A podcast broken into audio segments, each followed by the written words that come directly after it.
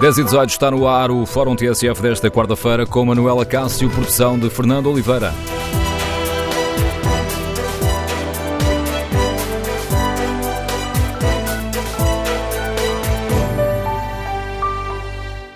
Bom dia, no Fórum TSF de hoje queremos ouvir a sua opinião e o seu testemunho sobre o estado do Serviço Nacional de Saúde. As listas de espera são um problema grave? Os doentes eh, estão a receber os cuidados a que têm direito? O que é que a luta de médicos e enfermeiros nos diz sobre o estado do Serviço Nacional de Saúde? Queremos ouvir a sua opinião. Número de telefone do Fórum 808-202-173. 808-202-173. Os ouvintes que preferirem participar no debate online podem escrever aquilo que pensam sobre este tema ou no Facebook ou na página da TSF na internet. Em tsf.pt podem também responder ao inquérito que fazemos. O Serviço Nacional de Saúde está a piorar? Os primeiros resultados são claros. 75% dos ouvintes que já responderam ao inquérito consideram que sim, há mesmo uma degradação do Serviço Nacional de Saúde. Queremos, no fórum, ouvir a sua opinião. Recordo o número de telefone 808-202-173. Nos últimos dias têm sucedido as denúncias de problemas em diversas áreas da saúde. Ainda ontem soubemos que hum, há cada vez mais portugueses a sofrer de doenças mentais, mas o Bolsonaro da Ordem dos Psicólogos denuncia que um terço dos doentes com perturbações graves não está a receber os cuidados de saúde adequados. Hoje a TSF deu-lhe conta, logo pela manhã, da denúncia da Associação Portuguesa do Sono. Há doentes que esperam um ano e meio a dois anos nos hospitais públicos para fazer o exame da apneia do sono que é um problema que pode afetar um em cada três portugueses. Também hoje, na manchete do Jornal de Notícias, lemos que está a aumentar o número de obesos à espera de uma cirurgia e faltam também respostas para aquelas pessoas que estão a precisar de tratamento, mas não estão referenciadas para uma um, operação. Não há resposta, não há alternativa no Serviço Nacional de Saúde. Ora, no Fórum TSF de hoje, partimos destes casos concretos para tentar fazer um diagnóstico mais abrangente. E por isso a sua opinião, o seu testemunho são essenciais Queremos saber que avaliação faz. O Serviço Nacional de Saúde uh, tem-se degradado? As listas de espera são mesmo um problema grave? Os doentes estão a ter os cuidados a que têm direito? E com pano de fundo, o que é que a luta de médicos e enfermeiros nos pode dizer sobre o estado do Serviço Nacional de Saúde?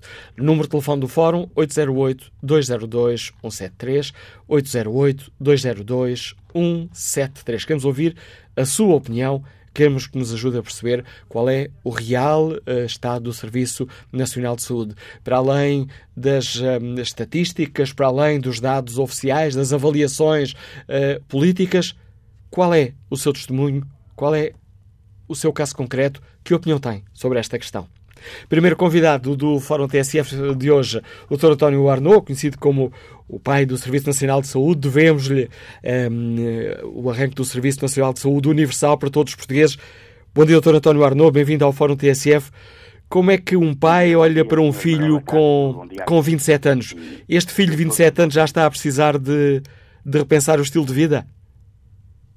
Olha, de facto, eu agora não ouvi a última parte da sua pergunta, porque eu estava a falar. Estava aqui a brincar, como... estava aqui a brincar com o facto do Serviço Nacional de Saúde já ter 27 anos, o senhor ser considerado o pai do Serviço Nacional de Saúde, para lhe perguntar anos, como é que... Não, não, não, tem 37. 37, tem toda a razão. Foi, foi criado, não 38, foi criado em 1979. A lei fundadora é de 15 de setembro de 1979. Eu é que também estou essa a precisar de cuidados aqui com a matemática. Essa lei foi substituída por outra e agora vai ser objeto, penso eu, de uma revisão. Essa é que tem 27 anos. Mas o Serviço Nacional de Saúde tem, né, já fez, já fez eh, 38 anos, não é verdade? Estamos a chegar aos 40 anos, não é?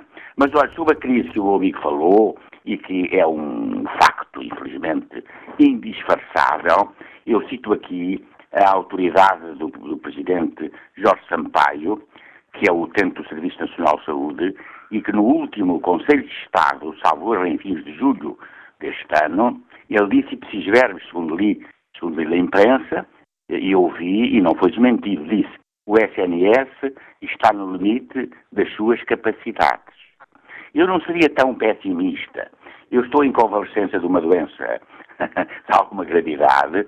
Estive cerca de dois meses internado aqui no Hospital da Universidade de Coimbra, que é um dos melhores do país, ao lado dos hospitais centrais do Porto e de Lisboa, já se vê, e conheço, já conhecia, e fiquei a conhecer melhor o funcionamento do Serviço Nacional de Saúde.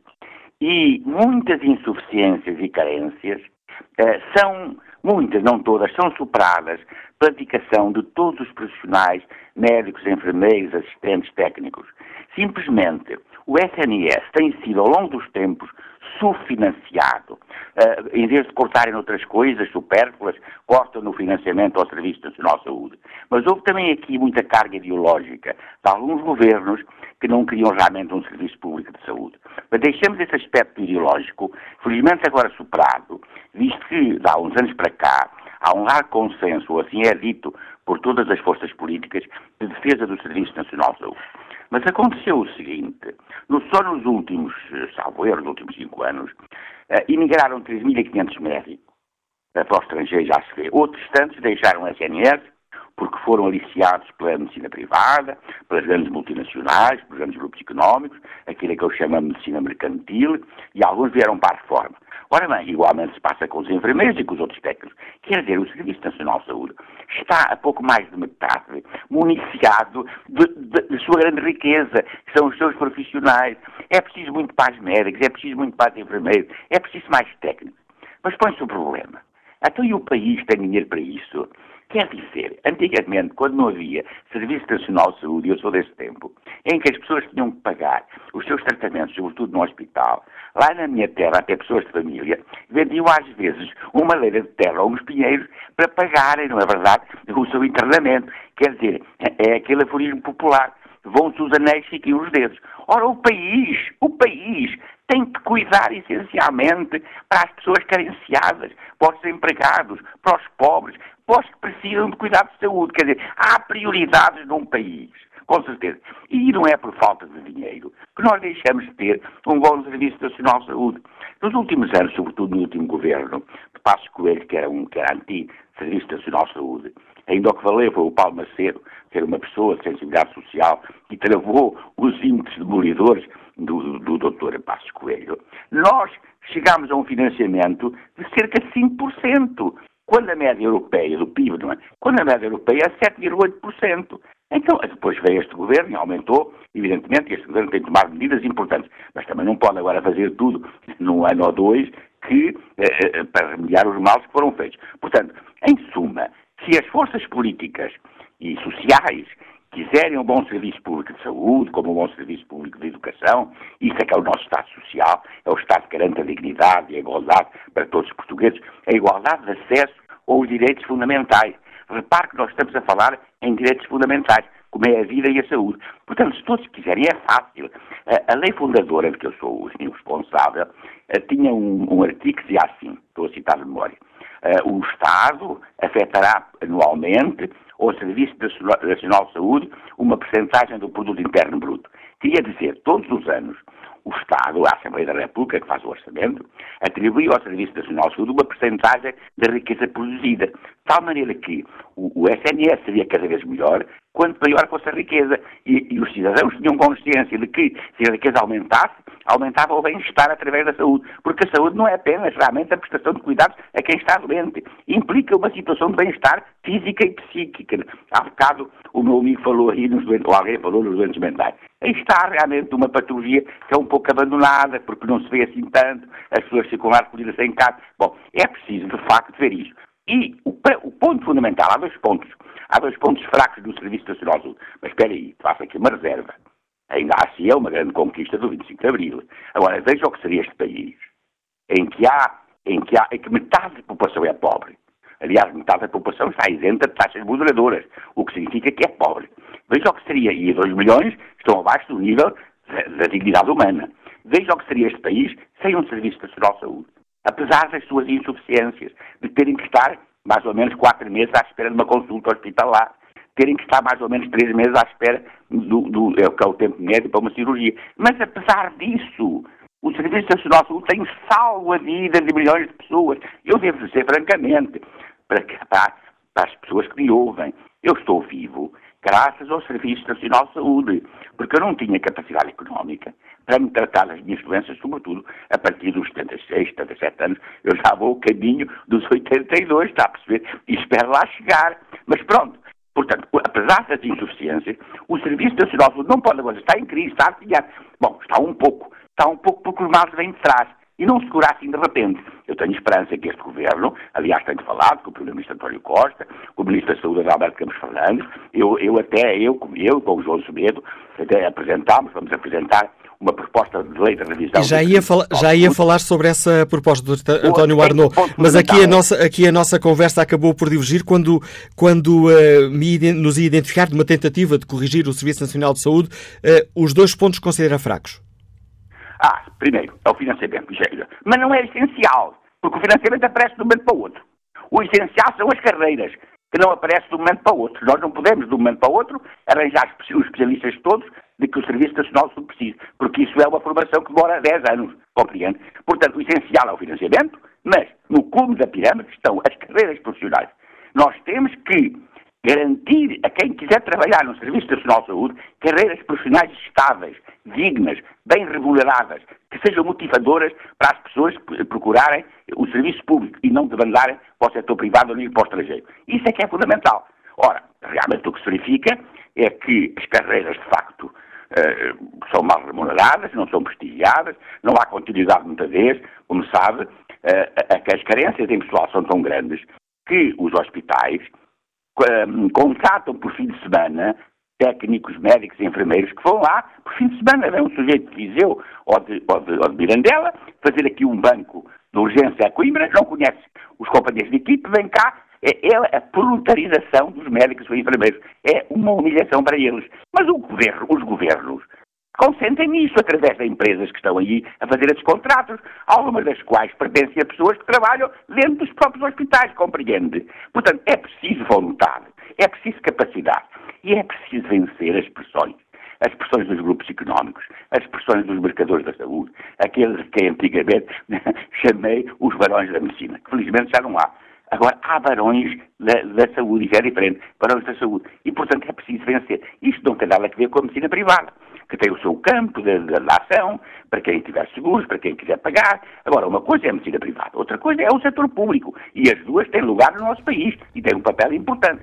Portanto, é preciso realmente atacar esses problemas sem, que me diz o povo, sem tom nem piedade. Não, quer dizer, com cuidado e com prudência, digo eu, mas é preciso atacar isto. Não é? E, foi também... nas carreiras. E foi também por isso que o Dr. António Arnaud decidiu, uh, uh, juntamente com outras pessoas, nomeadamente o Dr. João Semedo, uh, lançar um, um, manifesto, uma petição para rever a lei de bases de saúde, que esta sim tem 27 Primeiro, anos e agora assistem a matemática. A lei, uma proposta em que essas questões do financiamento, a questão das carreiras, a questão das taxas moderadoras, nós, por exemplo, propomos que não haja taxas moderadoras, porque as taxas moderadoras não têm hoje justificação, porque as taxas moderadoras destinam-se a moderar a consulta desnecessária. Isto é, eu quero, eh, eu tenho que ir a uma consulta, mas não, não, não preciso ir à consulta. Se tiver que pagar 4 ou 5 euros, já não vou. Mas simplesmente acontece que as pessoas vão aos hospitais, às urgências, e muitas vezes vão às urgências, porque são mandados para as urgências. Chegam lá, pagam taxas moderadoras. Agora, o meu amigo vê e quem me está a ouvir. Uma urgência custa 18 euros. 18 euros é muito dinheiro. Alguns que são beneficiários da DSE preferem ir ao privado, que chegam lá pagam menos. Já viu este absurdo? Então a pessoa vai ao serviço público, que é um serviço constitucional que decorre da Constituição da República e que representa a garantia de um, de um, direito fundamental. Chega lá e paga 18 euros se não estiver isento. E vai, e se for beneficiário da DSE, vai ao privado e paga 5 ou 6 euros. Já viu isto? Portanto, é preciso remediar estas situações. Se o Sr. Ministro da Saúde me está a ouvir, mas eu já lhe falei disto tudo e ele tem muita vontade, é uma pessoa que está realmente bem sensibilizada para este assunto, tem uma larga experiência no setor e é preciso dar tempo. Vamos dar mais um pouco de tempo ao Governo. Mas, mas, eu quando fui mandatário do António Costa nas, nas últimas eleições, eu disse, olha, sou teu mandatário para as eleições, mas a minha função acaba depois se fosse eleito. Não, a minha função continua para depois, porque eu quando falo no Serviço Nacional de Saúde, eu sou socialista, sou fundador do PS, mas eu estou acima disso, quer dizer, eu sou sobretudo um militante do Serviço Nacional de Saúde e da causa pública. E é nessa medida que eu muitas vezes tenho criticado o meu próprio partido, que no passado também fez alguns erros de palmatória. Portanto, vamos todos, independentemente da nossa uh, filiação partidária ou da nossa sensibilidade social, vamos todos defender essa grande conquista, que é o direito à saúde, que é o direito das pessoas, pobres ou ricas, serem iguais perante a doença todos terem uma porta aberta quando precisam. Isso é que é fundamental. Isso é que é o princípio, a matriz humanista e constitucional do nosso SNS. Dr. António Arnaud, não tem coragem de roubar mais tempo, resta-me desejar-lhe boa recuperação obrigado, de saúde. Muito gosto em participar, muito obrigado. Eu é, que, eu é que agradeço a sua participação neste debate, para o qual convido os nossos eh, ouvintes. Avaliamos o estado do Serviço Nacional de Saúde, para isso é essencial a sua opinião. Queremos ouvir a sua opinião, o seu testemunho. As listas de espera são um problema grave? Os doentes estão a ter eh, os cuidados a que têm direito? O que é que a luta de médicos e enfermeiros nos diz sobre o estado do Serviço Nacional de Saúde? No fundo, talvez consiga resumir tudo a uma pergunta. O Serviço Nacional de Saúde está a piorar? É esta a pergunta concreta que está no inquérito que fazemos aos nossos ouvintes na página da rádio na internet. E 76% dos ouvintes que já responderam consideram que sim, há uma degradação do Serviço Nacional de Saúde. Queremos ouvir a sua opinião para participar de viva voz tem à disposição o número de telefone 808-202-173, 808-202-173. Dou as boas-vindas a este debate ao arquiteto José Oliveira, que nos liga do Porto. Bom dia. Bom dia. Eh, eu queria dizer que eh, não sei se o Serviço Nacional de Saúde está a piorar, mas considero que está caótico. Tive uma experiência recente no Hospital São João, quando me dirigi com um problema específico de urologia e a espera para ser atendido por um médico generalista foi de 7 horas e meia, sendo que a partir da triagem eh, era já sabido que o problema tinha uma especificidade. Eh, portanto, não funciona, não se pode esperar 7 horas e meia por uma avaliação primeira, sobretudo, em qualquer caso, mas sobretudo quando já se sabe que o sentido da, da continuidade da, intervenção tem que ser numa especialidade já pré-definida. Eh, vi nessa urgência em que esperei esse tempo todo pessoas que pediam um copo de água, que estavam a gemer e que não tinham ninguém que lhes dessem uma mão, que lhes dessem um copo de água, que, que pudessem dar um benurão, qualquer coisa para, no, no entretanto daquela espera, que é uma espera insuportável, pudesse haver uma harmonização da situação. Ouvi agora o Sr. Ministro, esqueci-me do nome, que foi Ministro, Alberto Campos Fernandes? da Saúde, sim, eh, a dizer que uma urgência no privado e no público tem preços diferentes, isso já não é verdade. A urgência na privada é 18 euros, como é na pública, que foi alterado já há mais de três meses, tive essa experiência. Eh, por outro, por outro lado, eh, queria só salientar mais um aspecto que tem a ver com uma condição burocrática. Estando num hospital a ser atendido numa urgência e precisando de ser seguido por um médico do mesmo hospital na consulta normal, eu tenho que sair do hospital, ir ao médico de família, ao centro de saúde, marcar uma consulta, esperar o tempo que for necessário, 15 dias, uma semana, o que for, e o médico de saúde depois reenvia-me de novo para o mesmo hospital, onde eu já estou neste momento, para ser visto pelo médico especialista. Isto não faz sentido. Estar num hospital, ter que sair para um centro de saúde e voltar ao mesmo hospital com um intervalo de um, dois meses ou três, numa situação que é eh, de urgência. Era só isto que queria dizer. Penso que há poucos médicos e mais. Eu tive conhecimento de um caso, mas há muitos casos assim, em que os hospitais privados no Porto têm intervenções cirúrgicas com médicos de qualidade que são médicos dos hospitais públicos. Eh, na área da cardiologia, há médicos dos hospitais públicos que vão operar aos privados. Eh, isto não faz nenhum sentido o Serviço Nacional de Saúde, que é pago e que tem equipas que se treinam durante anos e anos e anos, e que tem bons médicos, e que tem blocos operatórios eventualmente não utilizados durante todo o dia, com permanência, enviam, têm protocolos com hospitais privados, onde enviam os melhores médicos a pedidos de doentes com capacidade financeira, e esses melhores médicos operam na privada. Eu acho que isto é uma coisa que não faz sentido não é kafkiano e precisa de ser revisto com muita urgência. Muito obrigado. Obrigado pelo seu contributo, José Oliveira. Olha aqui o debate online, onde Conceição Rebelo de Andrade responde à pergunta que fazemos aos nossos ouvintes. Uh, sim, o Serviço Nacional de Saúde está a piorar, sim, e a culpa é do Ministro das Finanças, dos gestores, da burocracia em níveis inaceitáveis e muitos técnicos de saúde com cargas excessivas de trabalho e outros com pouco jeito para estar trabalhando com os doentes. E acrescenta Conceição Rebelo de Andrade, e ninguém aposta a sério no médico de família, na prevenção e nos cuidados primários. Bom dia, Sr. Bastonário Miguel Guimarães, bem-vindo ao Fórum TSF.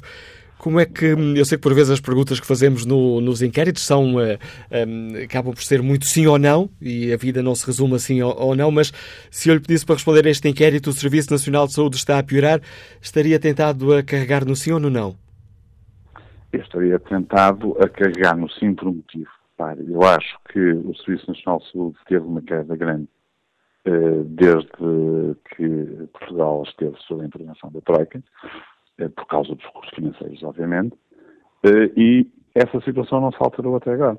Repare que aquilo que é o Orçamento de Estado para a saúde tem-se mantido em níveis demasiado baixos, o que significa que neste momento, dentro do serviço público, apesar do grande esforço que todos os profissionais fazem no sentido de dar uma resposta positiva àquilo que são as necessidades das populações, eh, a verdade é que faltam muitos profissionais de saúde na, no, no Serviço Nacional de Saúde, faltam milhares de médicos, de enfermeiros, de técnicos eh, e por aí fora, e, portanto está tudo no limite. E aquilo que vocês estavam a. que, o, que, o, que a pessoa anterior que estava a falar tinha colocado é verdade. Portanto, não há uma estratégia em termos daquilo que é política uh, de recursos humanos, não há um, uma estratégia em termos daquilo que é a reforma que o próprio Serviço Nacional de Saúde precisa a nível hospitalar, a nível até da própria saúde pública, que é uma área que pouca gente fala e que tem um impacto enorme na população em geral, e também dos cuidados de saúde primários, apesar da reforma existir, ela existe, já foi, já foi começada há uns anos, mas entanto parou, Portanto, a evolução que existia dentro das, da organização funcional dos cuidados de saúde primários da, da, das, dos antigos centros de saúde para as USFs, nomeadamente os USFs, que são unidades de saúde familiares, eh, modelo, modelo B, eh, praticamente parou no tempo, não é? Não, não, não tem acontecido com a frequência que devia acontecer, eh, o que significa, na prática, que estamos um bocado parados. E, e esta é ideia, quer dizer, eu não sei dizer se está melhor ou se está pior, em termos práticos, objetivos, seria preciso confrontar uma série de dados. Uh, obviamente que se perguntarmos ao nosso ministro, vai dizer que está melhor e vai apresentar alguns números uh, relativos a, dados de, de, cirurgias, de consultas e por aí fora. Mas a verdade é que a sensação que as pessoas têm neste momento é que já estão no limite, já não conseguem dar mais resposta. as pessoas sentem um stress muito grande. O elevado nível de burnout, de exaustão, de depressão, etc., que existe entre todos os profissionais da saúde é, é, muito elevado, é superior claramente àquilo que existe na população em geral, e as pessoas, no fundo, sentem que não estão a ser devidamente respeitadas e a sua respectiva profissão não está a ser dignificada. E, portanto, nós temos aqui uma situação que temos que inverter, porque, caso contrário, o nosso Serviço Nacional Saúde, que neste momento está num plano inclinado, vai continuar a inclinar mais e eh, vai deixar de conseguir, aliás, na prática já deixou, de conseguir corresponder àquilo que é o seu, a, sua, a sua essência definida a nível da Constituição da República Portuguesa, que é termos um Serviço Nacional de Saúde para todos os portugueses, eh, em condições de equidade no que diz respeito ao acesso, em que todas as pessoas têm acesso, umas pagam mais para o Serviço Nacional de Saúde através dos impostos porque ganham mais dinheiro, e as outras pagam menos porque ganham menos dinheiro, que é o aspecto da solidariedade que tem que existir numa nação, no, no conjunto de todos os cidadãos portugueses. O que é que está acontecendo neste momento? O Serviço Nacional de Saúde já não consegue dar resposta a todos, às necessidades de todos os portugueses. E por isso existem cada vez mais portugueses a recorrer à medicina privada. Têm as suas economias, aqueles que têm capacidade económica. Eh, o que cria também, por outro lado, em termos, em termos sociais, uma desigualdade muito grande. E as desigualdades sociais em saúde são um indicador negativo para um país e, portanto, nós temos que rapidamente dar a volta a esta situação. Dr. Miguel Guimarães, agradeço o seu contributo para este olhar que fazemos hoje sobre o Serviço Nacional de Saúde. Miguel Guimarães é o bastonário da Ordem dos Médicos. Já dou a palavra aos ouvintes que estão já em linha, o Vítor Batista e o Armando Simões, para nos ajudarem aqui a perceber o que é que está mal e deve ser corrigido no Serviço Nacional de Saúde. Neste momento, importa dar aos nossos ouvintes conta de, conta de uma outra notícia uh, que marca o dia está feita a acusação do processo uh, marquês. O Ministério Público avançou com essa uh, acusação. O Ministério Público acusa, nomeadamente, José Sócrates e Ricardo Salgado de crimes de corrupção. Pedro Pinheiro, que dados temos uh, já disponíveis sobre esta informação? Deixa começar por dizer aos ouvintes da TSF que se trata de informação oficial, é uma nota oficial à comunicação social da Procuradoria-Geral da República. O Ministério eh, Público deduz então acusação contra 28 arguídos no âmbito da Operação Marquês. 19 são eh, pessoas singulares, 9 pessoas coletivas. José Sócrates está acusado de três crimes de, de corrupção passiva de titular de cargo político, 16 crimes de branqueamento de capitais, 9 de falsificação do documento e ainda 3 de fraude fiscal eh, qualificada. São 6, 15, 31 crimes, aqueles um, que um, pendem sobre José eh, Sócrates. A acusação, bem entendido. Carlos Santos Silva, acusado de um crime de corrupção passiva de titular de cargo político, de um de corrupção ativa de titular de cargo político, 17 de branqueamento de capitais, 10 de falsificação de documento, 1 de fraude fiscal e 3 de fraude fiscal qualificada.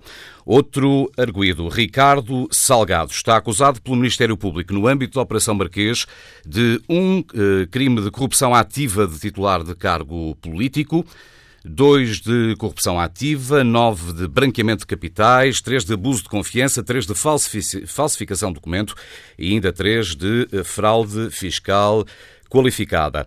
Zeinal Bava, acusado de um crime de corrupção passiva, um de branqueamento de capitais, um de falsificação de documento e ainda um, dois crimes de fraude fiscal qualificada. Henrique Granadeiro, por exemplo, outro uh, dos acusados, agora que se conhece o despacho de acusação do Ministério Público.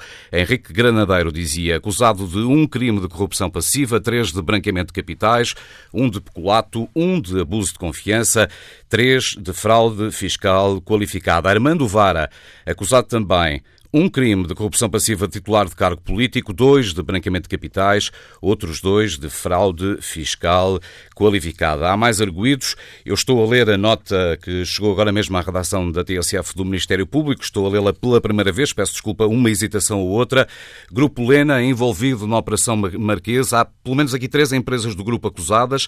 Lena Engenharia e Construções S.A., Dois crimes de corrupção ativa, três de branqueamento de capitais, dois de fraude fiscal qualificada, Lena Engenharia e Construção, mais dois crimes de corrupção ativa, um de branqueamento de capitais, e ainda temos aqui uh, Lena SGPS, acusada de uh, dois crimes de corrupção ativa e um de branqueamento de capitais. Retomo o início desta informação, acusação da Operação Marquês, Nota oficial do Ministério Público: 28 arguídos, 19 são pessoas singulares, 9 são pessoas uh, coletivas. Uh, nesta nota, a Procuradoria uh, explica em síntese como chegou esta acusação e eu permito-me, Manuela, desculpa tomar mais um tempo, ler um pouco do que aqui escreve. Como nós dizemos, e não é um slogan sem sentido, a notícia não tem hora certa. Não tem mesmo hora certa e esta chegou uh, quando falta um, quarto de hora para as 11 eh, da manhã. Um, uh, era suposto conhecermos esta informação esta semana, não sabia exatamente o dia, nem tão pouco a hora. Ora, o que escreve então nesta nota o Ministério Público, para, de alguma, de alguma maneira, julgo eu, justificar como chegou a esta acusação, escreve o Ministério Público, estou a citar, os factos em investigação tiveram lugar entre 2006 e 2015. Segundo a acusação, em síntese, ficou indiciado que os arguídos que exerciam funções públicas ou equiparadas, tendo em vista a obtenção de vantagens, agiram em violação dos deveres funcionais, designadamente em relação às seguintes matérias. A atuação do arguído José Sócrates, na qualidade de Primeiro-Ministro e também após a cessação dessas funções, permitiu a obtenção, por parte do Grupo Lena, de benefícios comerciais. O arguído Carlos Santos Silva interveio como intermediário de José Sócrates em todos os contactos com o referido grupo, o Grupo Lena, recordo. Prossegue o Ministério Público. A troco desses benefícios e em representação do Grupo Lena, o arguído Joaquim Barroca aceitou efetuar pagamentos, em primeiro lugar para a esfera de Carlos Santos Silva, mas que eram destinados a José Sócrates. Por outro lado, Joaquim Barroca vem ainda a disponibilizar a utilização de contas bancárias abertas em seu nome na Suíça para movimentar fundos que se destinavam a José Sócrates. Acresce Acrescenta depois o Ministério Público que Carlos Santos Silva, tendo em vista receber outros montantes destinados a José Sócrates, disponibilizou sociedades por si detidas para receber quantias provenientes do Grupo Lena, com base em pretensos contratos de prestação de serviços. Os fundos acumulados na Suíça integravam também pagamentos determinados pelo arguído Ricardo Salgado, com a mobilização de quantias oriundas de entidades em offshore que pertenciam ao Grupo Espírito Santo. Tais pagamentos estavam relacionados com intervenções de José Sócrates enquanto Primeiro-Ministro em favor da estratégia definida por Ricardo Salgado para o grupo Portugal Telecom, do qual o BES era acionista. Para ocultar essa finalidade, Ricardo Salgado utilizou o arguído Helder Bataglia para fazer circular fundos por contas no estrangeiro controladas por este último, Bataglia. Todos esses pagamentos eram justificados com contratos fictícios em que era interveniente Helder Bataglia. José Sócrates, conluiado com o arguído Armando Vara, à data administrador da Caixa Geral de Depósitos, recebeu também pagamentos com origem em receitas desviadas do grupo Valdo Lobo. Tais pagamentos foram determinados por administradores da sociedade desse grupo, tendo em vista facilitar a concessão de financiamentos por parte da Caixa Geral de Depósitos. Com origem nos grupos Lena, Espírito Santo e Valdo Lobo, foi acumulado na Suíça entre 2006 e 2009 um montante superior a 24 milhões de euros. Este dinheiro foi, num primeiro momento, recebido em contas controladas pelo arguído José Paulo Pinto Souza, creio que estamos a falar aqui, ajuda Manel, do irmão de José Sócrates. E mais tarde em contas de Carlos Santos Silva. Neste caso, é um parênteses que abre aqui o Ministério Público, neste caso com prévia passagem por contas de Joaquim Barroca. Carlos Santos Silva veio depois a transferir o dinheiro para eh, Portugal através de uma pertença adesão ao RERT 2, visando a sua posterior colocação em contas por si tituladas, mas para utilizações no interesse de José Sócrates. Tal utilização passava designadamente por levantamentos e entregas de quantias em numerário a José Sócrates, as quais eram efetuadas com a intervenção de Carlos Santos Silva, mas também dos arguídos Inês do Rosário, João Perna e Gonçalo Ferreira. Volto a dizer que eu estou a ler a nota oficial do Ministério Público, é de alguma maneira a justificação da Procuradoria-Geral da República para chegar à conclusão que chegou no âmbito do uh, processo marquês. Esses fundos de que falava o Ministério Público foram igualmente utilizados para aquisição de imóveis, obras de arte, pagamentos de viagens, aquisições de exemplares do livro de José Sócrates e para fazer chegar dinheiro a pessoas das relações deste arguído. Também a arguída Sofia Fava aceitou figurar como adquirente de um imóvel designado Monte das Margaridas, cito em Monte Moro Novo. O imóvel foi adquirido com um financiamento bancário garantido por Carlos Santos Silva, suportado nos fundos trazidos da Suíça. Para além dos pagamentos acima referidos, em benefício de José Sócrates, Ricardo Salgado determinou também que fossem efetuados pagamentos aos arguídos José Albava e Henrique Granadeiro. Nesse período, entre 2006 e 2010, estes arguídos exerceram funções na administração da Portugal Telecom, tendo aceitado esses pagamentos para agir em conformidade com interesses definidos por Ricardo Salgado para o BES enquanto acionista da BT. Ainda com origem no Grupo Espírito Santo e por determinação de Ricardo Salgado, já em 2010 e 2011, Carlos Santos Silva terá montado um esquema, um esquema é uma palavra do Ministério Público, terá montado um esquema, em conjunto com Joaquim Barroca e Helder Bataglia, com vista à atribuição de nova quantia a favor de José Sócrates. Esse esquema passava pela produção de um contrato de promessa de compra e venda de um edifício em Angola. Através do incumprimento desse contrato de promessa e consequente perda do sinal, foi justificada a transferência de uma quantia para as contas do Grupo Lena, que ficou com o encargo de devolver o mesmo montante a Carlos Santos Silva ou a sociedades do mesmo, para este, por sua vez, fazer chegar o dinheiro a José Sócrates. Estou mesmo na parte final desta justificação do Ministério Público. O Ministério Público, do Departamento Central de Investigação e Ação Penal, proferiu nove despachos de arquivamento, nomeadamente em relação aos arguídos João Abrantes Serra, Joaquim Paulo da Conceição e Paulo Lalanda e Castro. Todavia, no que a este último diz respeito, Paulo Lalanda e Castro, foi extraída uma certidão para investigação de factos relativos a sociedades que controlava. No total, eh, esclarece ainda a Procuradoria, o Ministério Público decidiu extrair 15 certidões para posterior investigação em processo autónomo. Este despacho final, conta o Ministério Público, tem mais de 4 mil páginas, Ao longo do inquérito foram efetuadas cerca de duas centenas de buscas, inquiridas mais de 200 testemunhas, recolhidos dados bancários sobre cerca de 500 contas, quer domiciliadas em Portugal, quer no estrangeiro. Foi igualmente recolhida vasta documentação, quer em suporte de papel, quer digital. Nesta investigação, finaliza o Ministério Público, eh, o Ministério foi coadjuvado pela autoridade tributária. Os dados essenciais da acusação do Ministério Público no caso uh, Marquês. Chegamos ao fim desta primeira parte do Fórum TSF. Retomamos o debate já a seguir ao uh, Noticiário das 11, nesta radiografia ao Estado do Serviço Nacional de Saúde.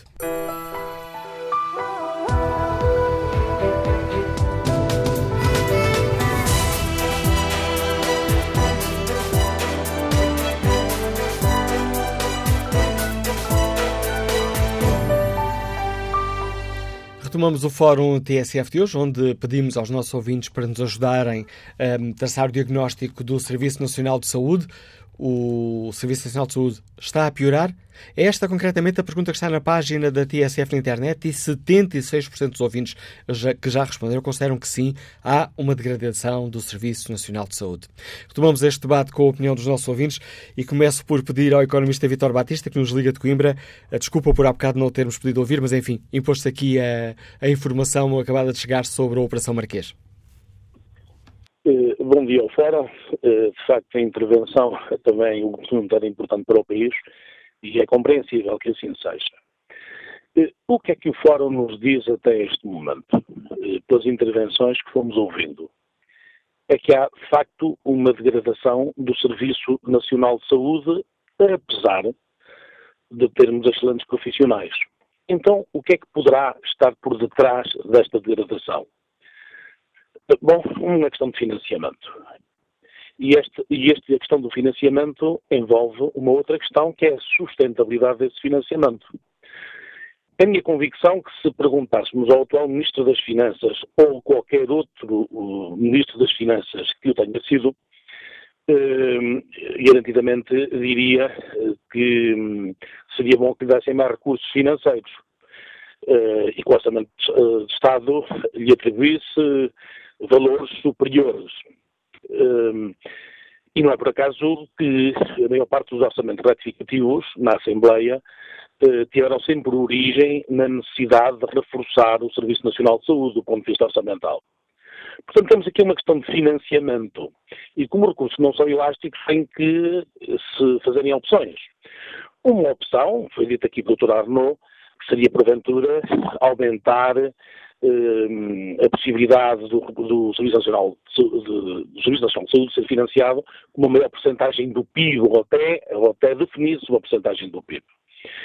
Ehm, eu subscrevo as palavras do Dr. Arno uh, num aspecto. É que quem não tem dinheiro não pode pagar a saúde. É evidente. Mas a pergunta que também coloca seria a seguinte: e quem tem dinheiro? Em face da falta de recursos, não seria preferível começar a equacionar uma outra solução, uma, uma outra solução que permitisse um, ao Serviço Nacional ter mais recursos financeiros? Quem não tem dinheiro não paga e quem tem dinheiro teria de pagar alguma coisa. Eu sou também socialista e isto não é pacífico. Não é pacífico dentro do Partido Socialista. Para mim, Uh, há muito que tenho pensado sobre esta matéria uh, e conheço um pouco as dificuldades orçamentais e eu não sei se não se deve alargar um debate ou abrir um debate nacional sobre se o caminho a tomar não deveria ser a coparticipação. Bem sei que o Partido Socialista se opõe à coparticipação e outros partidos são defensores da coparticipação. O problema da coparticipação, ao meu ver, uh, salvaguardaria, salvaguardaria alguns aspectos. Primeiro, o princípio da universalidade. Este princípio da universalidade seria no atendimento. Isto é, qualquer cidadão doente dirigia-se aos serviços uh, de saúde e será atendido sem pagamento de taxas moderadoras. Reforço, sem pagamento de taxas moderadoras. E, portanto, seria atendido independentemente da sua circunstância financeira. Posteriormente, então sim, verificar-se-ia se ele tinha condições ou não para pagar. Uma vantagem, desde logo, é que obrigaria o Serviço, o Serviço Nacional de Saúde e os Serviços da Saúde a contabilizarem e a saber se quanto é que custam os atos médicos e, e a saber se exatamente o seu custo. E, portanto, a partir daí tinha esta vantagem. Quem não tem dinheiro não paga. Mas quem tem dinheiro poderia pensar uma outra solução. Isto é, de acordo com os seus recursos, ter um pagamento progressivo, uma taxa progressiva de comparticipação no financiamento.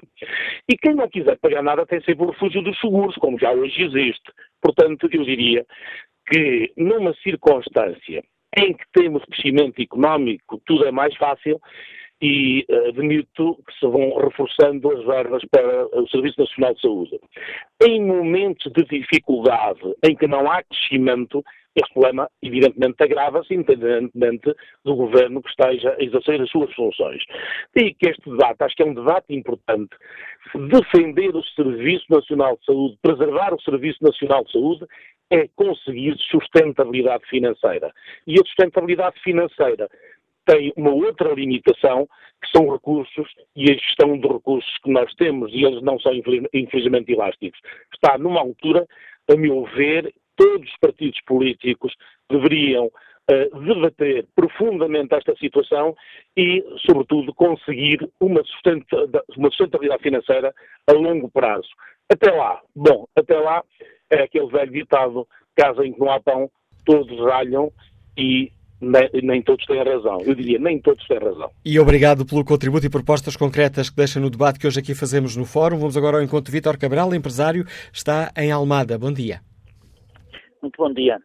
Para dizer que o, o Serviço Nacional de Saúde, que está no espírito, espírito muito lúcido de António Arnaud, é ótimo. O que existe para nós utentes, enfim, é razoável. Mas eu quero aproveitar este ensejo para muito rapidamente eh, relatar e denunciar um facto que por razões especiais eu tenho acompanhado, que são os exames na Faculdade de Medicina de Lisboa, exames de médicos estrangeiros, que lá são efetuados anualmente e que depois dão como resultado o, o chumbo da quase totalidade dos médicos.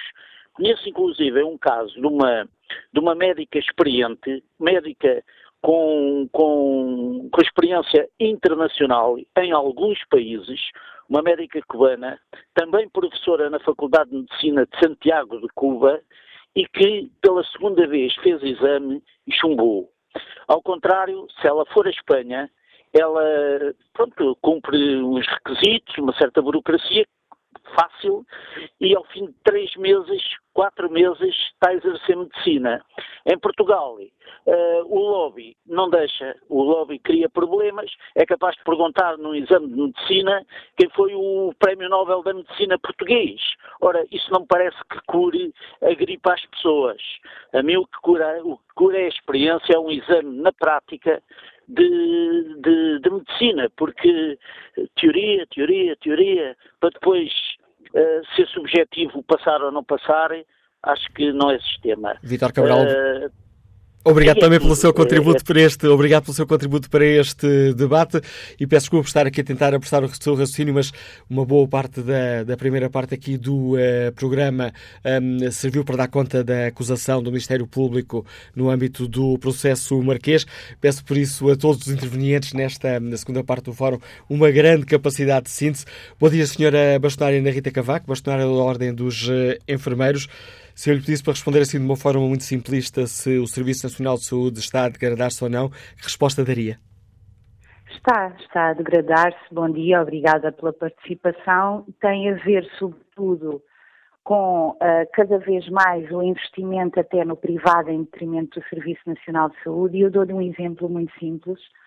Há aqui um hospital em Lisboa que não tem uh, uns tubos para fazer uma colonoscopia pediátrica e ao invés de os comprar prefere mandar as crianças para o privado. Portanto, eu acho que temos que ter muita atenção com aquilo que estamos a fazer, a quem é que interessa fazer este desvio de doentes para o privado ao invés de investir no Serviço Nacional de Saúde, porque é que em todos os hospitais e centros de saúde do país não se cumpre o número mínimo de enfermeiros que são as chamadas dotações seguras que nós temos vindo a denunciar há um ano e meio, e porque é que, apesar de todos os avisos internacionais de que faltam 30 mil enfermeiros no sistema de saúde português, continuamos a mentir às pessoas e a dizer que contratamos 2.500 enfermeiros quando não é verdade, porque contam com as substituições daqueles que vão de baixa e, portanto, fazer isso, contratar 3 mil por ano, custaria apenas 65 milhões.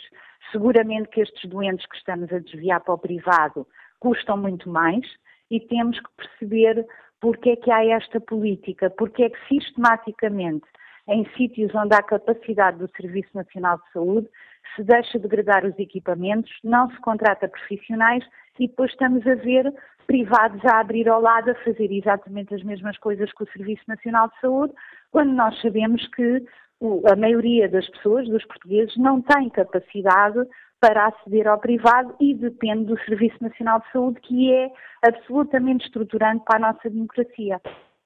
E tem resposta para essa pergunta que, faz, nomeadamente a nível da falta de enfermeiros? a Ordem propôs precisamente uma contratação de 3 mil por ano a 10 anos para cumprirmos a média, não é o topo, a média da OCDE e fizemos contas e isso custa 65 milhões por ano.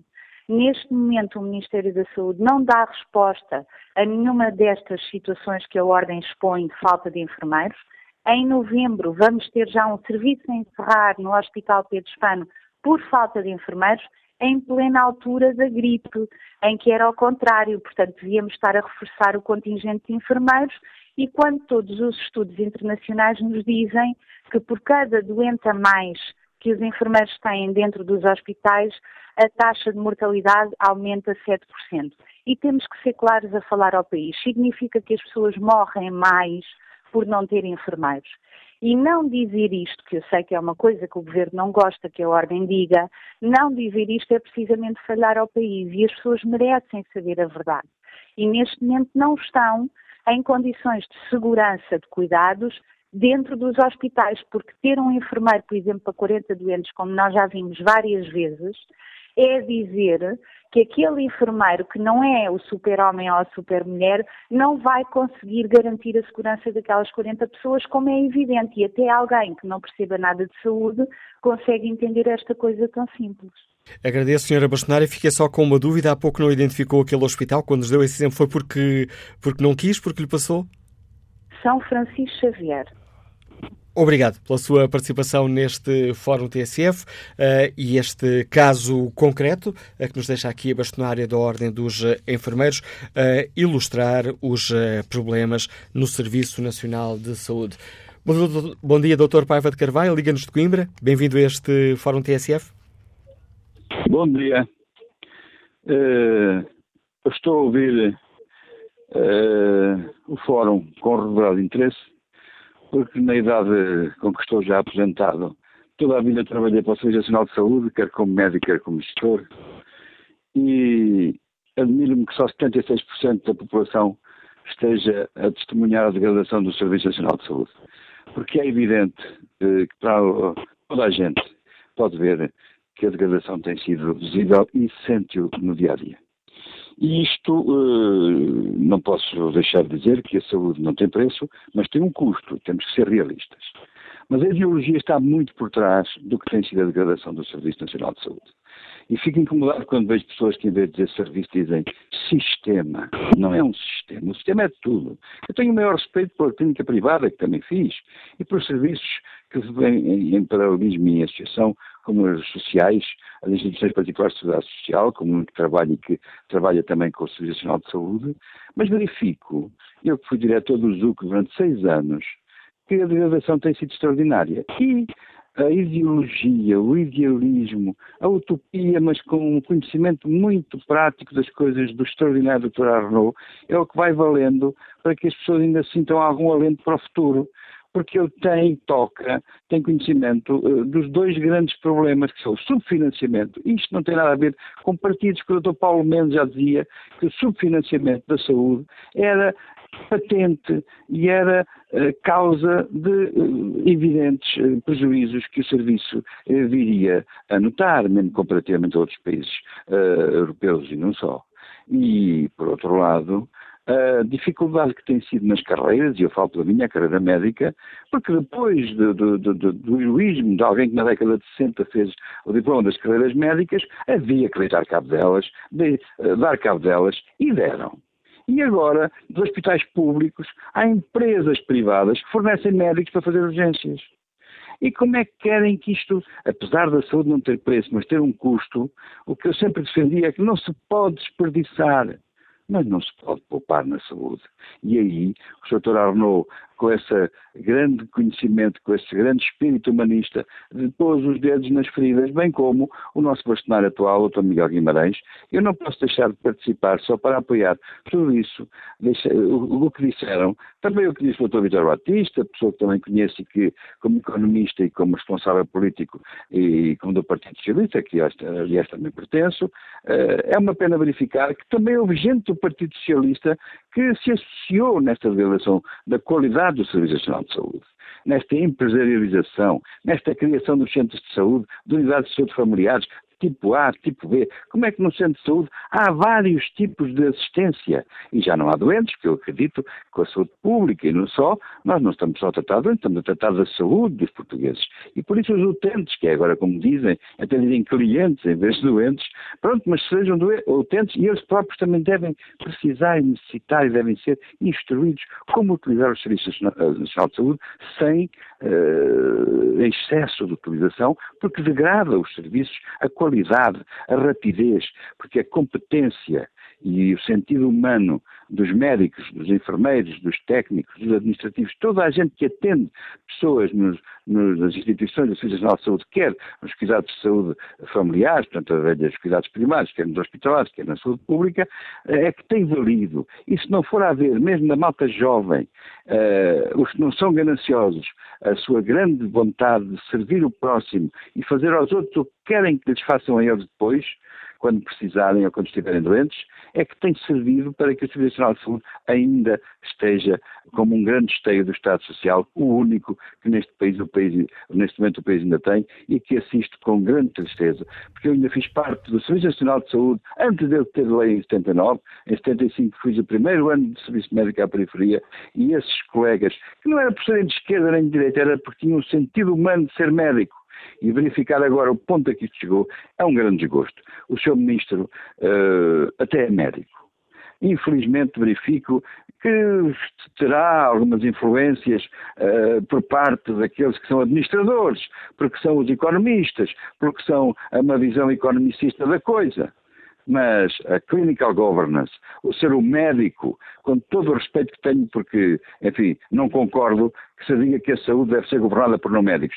Tem que haver um médico com os restantes profissionais de saúde a dar as suas ajudas para uh, saber o que é, para saber por dentro o que é a relação entre o médico e o seu semelhante quando precisa de cuidados de saúde, na doença, na, nos cuidados continuados, na convalescença, nos cuidados paliativos e especialmente ter um sentido humano competente tecnicamente capaz para que o Serviço Nacional de Saúde, que já passou para ser o 12 entre os melhores do mundo, neste momento, com muita timidez, ninguém o diz, está numa degradação absolutamente inclassificável. Muito obrigado, Dr. Arnaud, Doutor... que Deus dê, dê saúde e, e, nós consigamos continuar a tratá-lo, para nos conseguir continuar a incentivar a ter esta uh, vontade e desejo de que não deixem morrer o Serviço Nacional de Saúde, que está moribundo.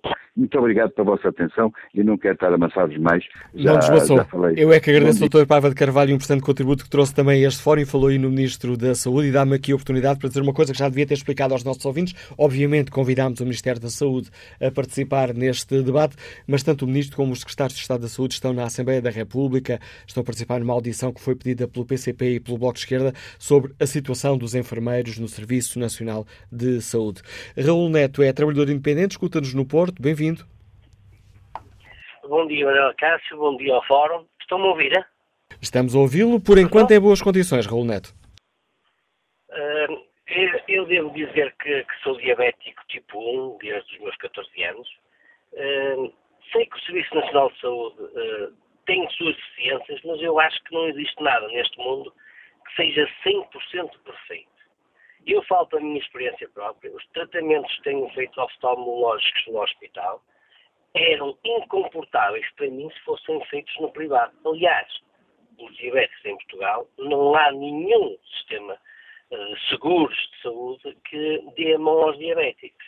E eu tenho sido muito bem tratado no Serviço Nacional de Saúde, mas também tenho que reconhecer que às vezes há pessoas que usam e abusam e retiram recursos. Nós, todos os cidadãos, tínhamos a obrigação de ajudar a melhorar.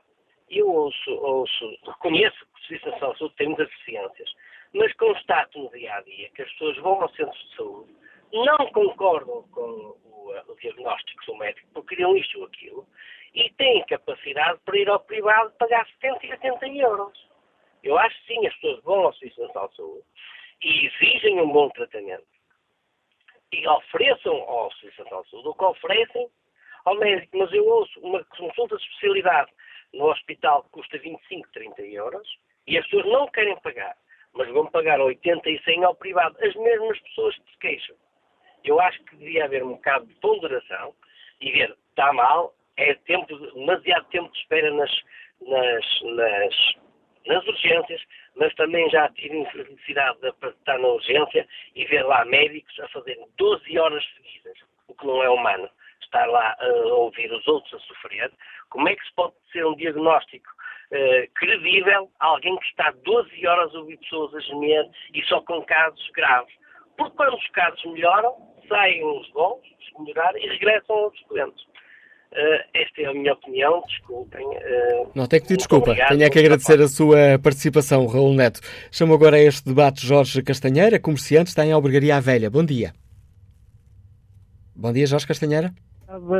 Eu gostava que fosse feita uma investigação aos enfermeiros e aos médicos, porque estes senhores têm superpoderes. Eles conseguem trabalhar 24 horas por dia e mais umas quantas horas à noite. Não me enganei, é mesmo assim, porque se forem investigar bem, os horários que praticam no público e no privado conseguem sobrepor horários, que é uma coisa fantástica. Já agora, gostava também de saber porque é que no Hospital de Aveiro, entre meia-noite e as 8 da manhã, não há partos se calhar estão cansados, não sei.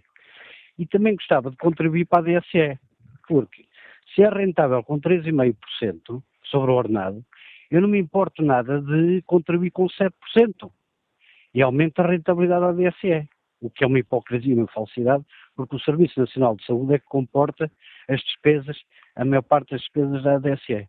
É tudo. Bom dia Contributo de Jorge Castanheira para este Fórum TSE. Vamos agora ao encontro do enfermeiro Armando Simões, nos Liga da Figueira da Foz. Bom dia.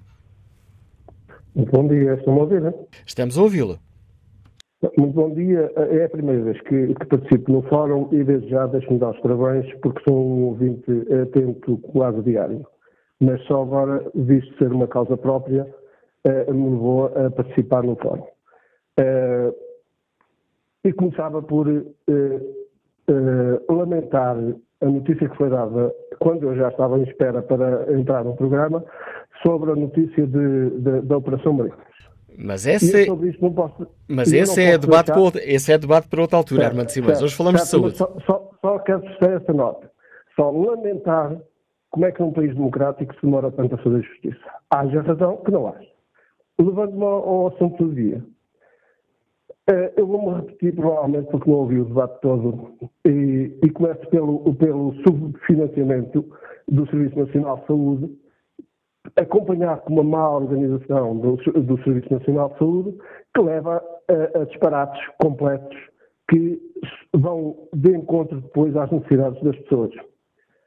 Por outro lado, eh, os profissionais de, de, de saúde mas todos sem exceção, desde técnicos, enfermeiros, médicos, auxiliares, só a grande capacidade de sofrimento destes profissionais é que realmente tem sido o pilar do, do mínimo assistencial do, do, do, Serviço Nacional de Saúde. Sem eles, isto seria um caos ainda mais do que, do que aquilo que está. Relativamente à aposta para que isso não sejam tão sentidas as dificuldades do SMS, há uma coisa que tem sido desinvestida, que ainda o, o, o ouvinte anterior referiu, como é que nos cuidados primários se subdivide em não sei quantas categorias.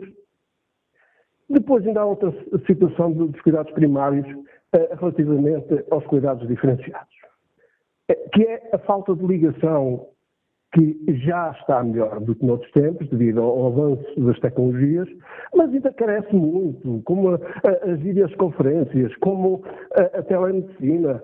Isso tem que estar nas mãos dos profissionais mas sem exceção, do centro de saúde A ou B do hospital AC ao hospital D, e vice-versa.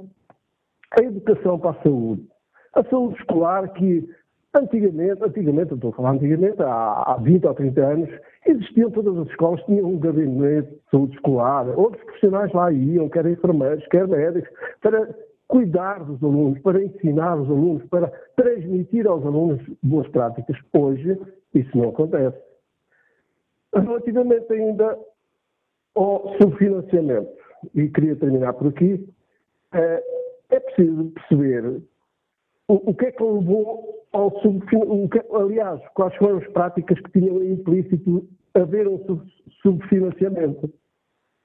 Eh, foi o princípio de entregar os hospitais que tinham uma gestão completa por parte do Estado entregá-los, transformá-los em empresas públicas ou empresariais ou privadas, para que nesses lugares façam uma contabilidade. Quantos bois, quantos indivíduos nomeados pelos partidos estão à frente dos SNS sem que percebam absolutamente nada do que é cuidar de uma instituição de saúde? Porque no cuidar de uma instituição de saúde tem tudo menos a ver com uma gestão do, do restaurante, do hotel, do, do, de uma empresa de pneus, de uma empresa automóvel. Não tem nada a ver. Máquinas são máquinas, pessoas são pessoas, são completamente diferentes. Não se pode gerir as coisas da mesma forma. Tem que ser gente com cuidado. Por outro lado, são os concursos. A disponibilização de concursos por, por competência, por capacidade, por uh, uh, uh, justiça de, de, de chegarmos a um, determinado lugar é reconhecido pelos pares. Aqui não há reconhecimento nenhum dos pares. Os profissionais que estão numa instituição a desenvolver o seu trabalho cai-lhes um diretor, um conselho de administração em cima do, ou, de um centro de saúde, não se sabe de onde, de Coimbra, no caso que eu sou da Figueira de Foz, de Lisboa, que pode cair de Castelo Branco, então não sabem, não conhecem a população, não conhecem a dinâmica das instituições. Têm que ser profissionais a gerir os hospitais. Hermato Simões, obrigado pelo seu contributo e esses desafios eh, que nos deixa para uma melhoria do Serviço Nacional de Saúde. Vamos agora ao encontro do eh, Presidente da Associação de Doentes Obesos e Ex-Obesos Portugal, Carlos Oliveira, bom dia. Bem-vindo ao Fórum TSF de hoje. Um dos motivos que nos levou aqui a fazer este debate é, eh, ou melhor, foi a manchete de hoje do Jornal de Notícias, que nos conta que há cada vez mais pessoas a sofrer da doença da obesidade e os cuidados médicos deixam muito a desejar. Que diagnóstico traça, Carlos Oliveira, desta situação? Uh, bom dia, obrigado pelo convite. Uh, o, a obesidade, embora muita gente não a entenda, está neste momento cientificamente provado que é uma doença biológica. À semelhança do diabético que é resistente à leptina, o obeso é, é, que é resistente à insulina, o obeso é resistente à leptina, e, isso faz com que o sinal da quantidade de energia armazenada no corpo não chegue ao cérebro e a pessoa se mantenha permanentemente com fome. E, e, e, além de se manter permanentemente com fome, o cérebro dá ordem para que não gastes energia porque não a tens para sobreviver. Por isso isto já se sabe que é uma doença biológica. Esta doença neste momento está a atingir um número enorme de pessoas, não só em Portugal, mas no mundo inteiro. Uh, tem custos uh, enormes para os serviços nacionais de saúde de todos os países e tem custos enormes porque, associado à obesidade, tem as doenças cardiovasculares, as doenças articulares, respiratórias uh, e outras que são comparticipadas e que as pessoas vão tendo que tratar ao longo do tempo sem que lhes tratem a raiz do problema. E, e em Portugal, por exemplo, em, em números do ano passado, nós estamos a gastar 680 milhões de euros ano para tratar as doenças associadas à obesidade, sem tratarmos a obesidade. Ora, o paradigma tem mesmo que mudar. Neste momento, a Organização Mundial de Saúde diz que com a situação atual em termos mundiais, primeiro temos que incrementar os tratamentos com uma uh, intervenção mais cedo, por forma a que a, o sucesso desses tratamentos seja eficaz e incrementar uma prevenção ativa para que esses tratamentos não venham a ser necessários.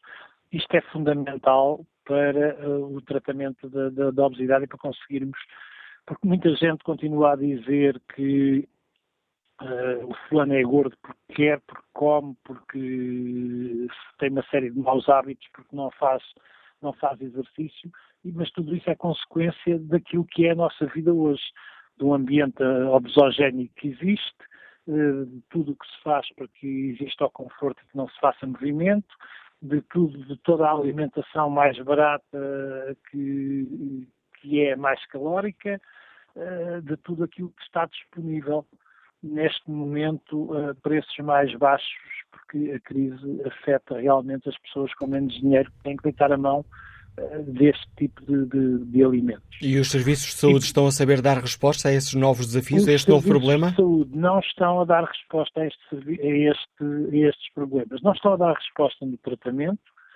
Eu recordo que eh, a ministra Ana Jorge lançou um tratamento eh, para a parte cirúrgica da obesidade que o ministro Paulo Macedo pura e simplesmente terminou este ministro Adalberto uh, reiniciou este tratamento, embora com muito menos hospitais do que tínhamos inicialmente com a ministra Ana Jorge, uh, e por isso as listas de espera no nosso país estão a aumentar. Estão a aumentar, uh, temos hospitais onde poderá, poderá chegar aos quatro anos de, de espera para, para um tratamento. De quatro anos, em quatro anos morre-se quem está numa situação crítica. Uh, lembro que a obesidade em Portugal mata cerca de 1.500 pessoas por ano por falta de tratamento, coisas que muita gente também não sabe. Uh, e, e, os serviços não estão. Na área das pessoas que não têm indicação cirúrgica, os centros de saúde, o médico de família está sem meios também para poder atuar. E isto é absolutamente necessário que se incremente, porque senão dentro de algum tempo, o Serviço Nacional de Saúde não terá condições para tratar as pessoas não da obesidade, mas todos os problemas que a obesidade traz. Obrigado. Carlos Oliveira, o presidente da ADEX, a Associação de Doentes Obesos e Ex-Obesos de Portugal. Aqui o dedo apontado à falta de capacidade do Serviço Nacional de Saúde para uh, lidar com o problema uh, médico da obesidade. Ora, este é um dia marcado por muitas uh, informações importantes. Fazemos aqui novamente um parênteses nesta radiografia uh, ao Serviço Nacional de Saúde, porque importa dar conta de um outro problema, ou pelo menos uma proposta de problema um, no sistema bancário português. Está aprovada o Neutel a venda do novo banco ao Lone Star. A notícia tem poucos minutos. A Comissão Europeia conclui que uh, a operação não configura uma situação de ajuda ilegal de Estado e sublinha que estas medidas permitem ao novo dono, o fundo norte-americano Lone Star, lançar um plano de reestruturação ambicioso para garantir a viabilidade a longo prazo do banco que resultou da resolução do BES. Aliás, a Comissão sublinha em comunicado várias vezes que vem aí um grande plano de reestruturação e refere-se a ele com diferentes adjetivos. Eh, diz que eh, é ambicioso, fala também numa reestruturação aprofundada, depois também num eh, plano de grande envergadura. Não sabemos ainda detalhes sobre o plano que aí vem para o novo banco, mas sabemos desde já que a Comissão Europeia faz estes sublinhados. Bruxelas explica que a instituição fica obrigada ainda a levantar 400 milhões de euros no mercado e atenção, se estes 400 milhões de euros não forem levantados na totalidade eh, no mercado, o Fundo de Resolução fica obrigado a subscrever o restante, assim como fica obrigado, isso já se sabia do acordo alcançado com o Estado em março, assim como fica uh, obrigado, uh, Manuel, a injetar até um máximo de quase 4 mil milhões de euros no banco se os ativos tóxicos do antigo BES desvalorizarem abaixo de determinado limiar. É uma situação que vamos continuar a acompanhar. O Neutel, com esta informação que tem poucos segundos, Bruxelas Bruxelas autorizou a venda do novo banco à Lone Star. Retomamos esta radiografia ao Serviço Nacional de Saúde. Olha aqui o debate online. Rogério Gonçalves deixa-nos esta opinião. Enquanto houver interesses instalados em que o privado quer o lucro e as situações de saúde graves que é preciso cuidar e gastar vão para o Serviço Nacional de Saúde, enquanto se olhar para um hospital como uma despesa e não como um investimento com retorno direto, enquanto se desvalorizar o conhecimento e não motivar e incentivar os colaboradores, enquanto houver contribuintes que desprezam esta mais-valia como o retorno dos seus impostos e olharem para quem nele trabalha como uma ameaça e não como parceiros e não demonstrarem estranheza e descontentamento, Está tudo dito. Só se lembram da saúde quando se está doente. Mas a saúde também precisa de cuidados para se manter sã. Fica o apelo, conclui Rogério Gonçalves, fica o apelo à reflexão: com pessoas saudáveis seremos doentes. É certo. Quanto ao inquérito que está na página da rádio e na internet, perguntamos se o Serviço Nacional de Saúde está a piorar. 67% dos ouvintes responde que sim. Que opinião tem Irene Souza, que já está reformada e que nos liga de Massamá? Bom dia. Bom dia, como está, doutor Manela Cássio? Olha, parabéns ao vosso programa. Eu é para vos dizer que realmente está a piorar o, o Serviço Nacional de Saúde. Tenho muita pena ouvir o doutor António Arnaud. Tenho muita pena porque eu tenho uma doença crónica de fibromialgia e rinite alérgica e tenho apenas duas consultas por ano no Instituto de Reumatologia, não quando estou em crise, é quando a médica pode e ali no, aqui no Fernando da Fonseca, a mesma coisa. É quando o médico pode, estou a sangrar do meu nariz e não posso ir à consulta. Tenho um filho com 51 anos a trabalhar 70 horas no mínimo por semana, no mínimo, a ganhar 600 euros, com 51 anos, e tem que pagar taxas moderadoras. A minha neta é licenciada em saúde ambiental a trabalhar na especialidade ganha 600 euros, tem que pagar comida e transporte e paga as taxas moderadoras. Evita de ir ao médico hum, porque não pode pagar os exames. Eu não vou ao privado porque eu não posso. Portanto, era bom que tomasse em conta este governo, que não sei o que é que está lá a fazer, que não dá oportunidade às pessoas que não têm possibilidades. Eu tenho 308 de reforma por mês. E depois tenho uns euros dos, dos pobrezinhos do país. É normal, doutor Manuel Cássio. Não é. Portanto, eu agradeço muito a vossa oportunidade e espero que os próximos tenham mais sorte do que eu. Eu é que agradeço o contributo dos ouvintes, são essenciais para nos ajudarem, hoje aqui neste caso concreto, a tentar perceber, para além das análises políticas, para além das estatísticas, qual é o real estado do Serviço Nacional de Saúde.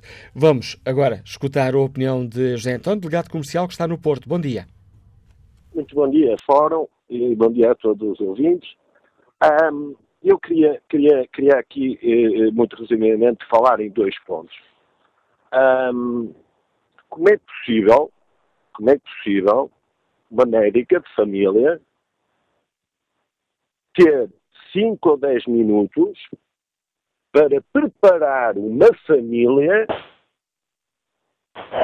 que um dos membros tenha um cancro terminal. A minha mulher é médica a semana passada chegou a casa completamente destruída com um caso prático semelhante ao que eu acabei de relatar.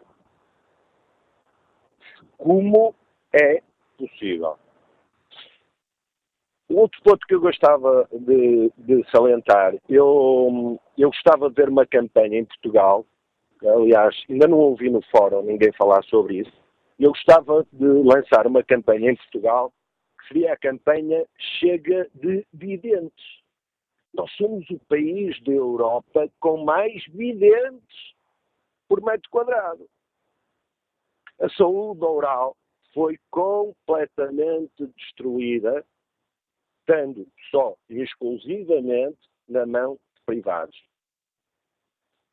E uh, não entendo, não consigo perceber Uh, provavelmente uh, outras pessoas com outra capacidade intelectual ou outros dados poderão, uh, poderão me ajudar. Eu não consigo entender como é que é o país da Europa com mais videntes.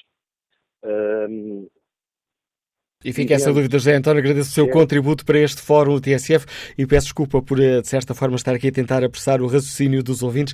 Temos ainda muitos ouvintes inscritos e a tentar escutar o maior número possível uh, nestes escassos minutos uh, que nos restam.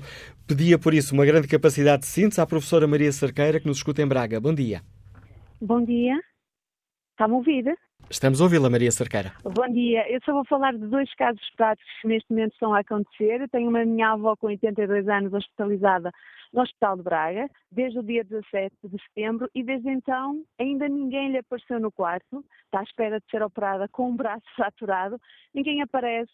Os enfermeiros dizem façam queixa, ou seja, estamos numa situação que só fazendo queixa é que as coisas se movimentam. Uh, falta de cuidados, falta de atenção por parte dos médicos, não dos enfermeiros nem, não, nem dos auxiliares, são pessoas extremamente exemplares, mas faltam recursos humanos, falta atenção e, e, e, é extremamente frustrante ver, não só ela, mas todas as pessoas que estão para aí há um mês à espera de ser operada. Em relação ao meu caso, estou a passar por uma gravidez de risco e digo-lhe que estou à espera de, há dois meses de uma consulta de obstetrícia no, no hospital e a minha sorte é que tenho família que me dá um suporte em que posso ir ao privado.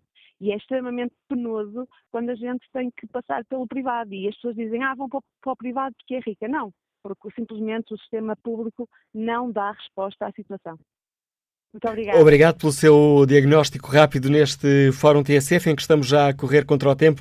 Vamos agora ao encontro do empresário Rodrigues Marques, está em Pombal. Bom dia. Tá, bom dia. Obrigado, Dr. Manuel Cássio. É, eu entendo que o Serviço Nacional de Saúde está sem alma e sem dinheiro. E se me permite dar-lhe um caso concreto, Pombal está nos 40 metros de, do litoral que é apoiado pelo governo. Como vemos, os nossos vizinhos de Pedrógão, o que eles passaram e o que eles continuam a passar. Entretanto, em Pombal, estão a fechar os centros de saúde, as extensões dos centros de saúde todas. Já fechou São Simão há um ano, a Obrigaria dos Doces está na mesma. O Lourissal, com uma freguesia com quase 5 mil eleitores, só não fechou porque a população veio para a rua porque senão também tinha fechado. Sr. Presidente da República, por favor, acuda a esta gente, porque o país está a fechar todos os dias, todos os dias, mais um, uma machadada no país rural. Muito obrigado e bom trabalho. E é com o apelo que Rodrigues Marques deixa ao Presidente da República que chegamos ao fim deste Fórum TSF, onde traçamos, eh, com a ajuda dos nossos ouvintes, um retrato, uma radiografia, permitam uma imagem, eh, do Serviço Nacional de Saúde num dia marcado por essas duas notícias importantes: a acusação do Ministério Público na Operação Marquês e a autorização de Bruxelas à venda do novo banco. Duas notícias que fazem parte do menu do almoço da SF, que será servido daqui a pouco pelo Nuno Domingos.